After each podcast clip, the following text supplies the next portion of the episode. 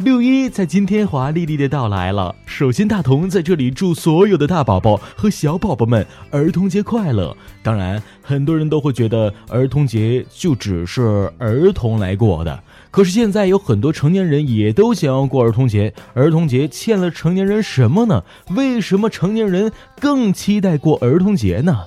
我觉得我是宝宝，怪我喽。首先，儿童节是如何诞生的呢？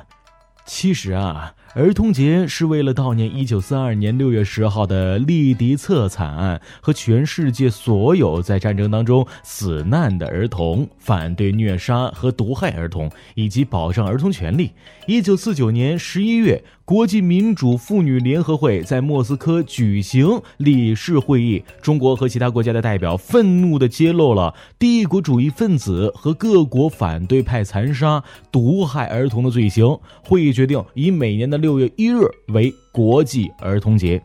它是为了保障世界各国儿童的生存权、保健权和受教育权、抚养权，为了改善儿童的生活，为了反对虐杀儿童和毒害儿童而设立的节日。目前，世界上许多国家都将六月一日定为儿童的节日。那么，现如今为什么会有这么多成年人喊着要过儿童节呢？首先，喊着要过六一儿童节的大部分成年人是八零后、九零后，呃，尤其是九零后的人。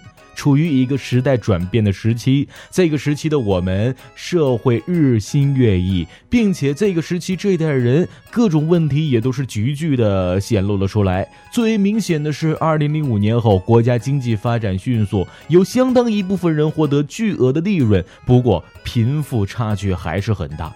我们八零九零后的人，因为时代的改变，对于小时候的时光更加的渴望了，并且不承认自己现在自己年龄很大了。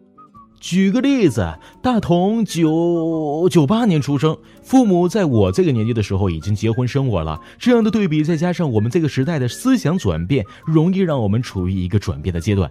我要是早生个几十年，我也是当爹的人了。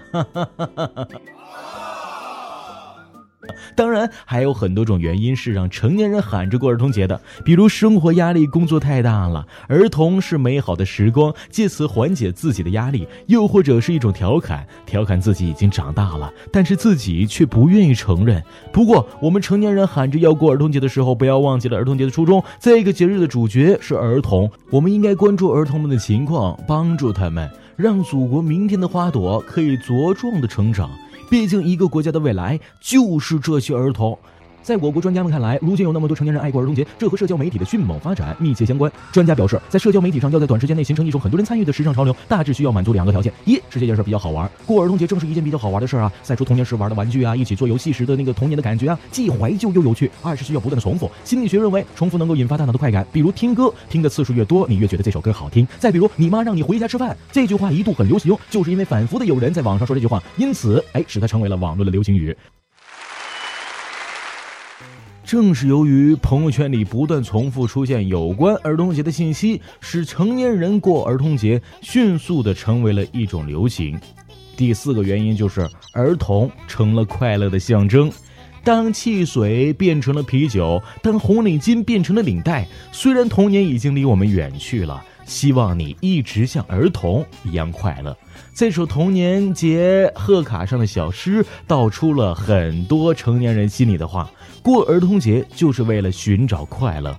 专家还说，当某一个成年人喜欢过儿童节，那可能是一个个性的使然；但是当某一个成年社群都喜欢过儿童节的时候，那就成为了一种社会的现象。从心理学的角度上来看，成年人喜欢过儿童节，正因为成人世界里的快乐不容易得到，而童年的快乐最简单，容易得到，所以让人格外难忘。除此之外，儿童地位在中国越来越凸显，这也是儿童节之所以越来越受到重视的原因。哼，哪管那么多，大同反正永远十八岁。哦不，今天我八岁，所以要祝我自己儿童节快乐。哦耶！